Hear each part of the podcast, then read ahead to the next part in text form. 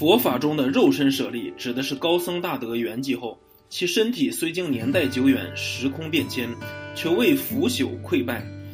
常保持着原形而栩栩如生。只有修行到非常高深境界的僧尼，才可以形成肉身。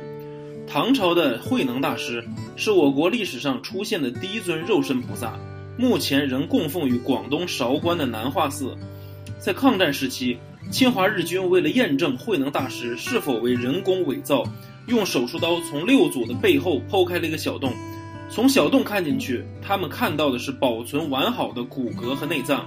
而周围的环境却没有。很完善的保护措施，这几个日本兵不得不惊叹起来，吓得顶礼膜拜而退。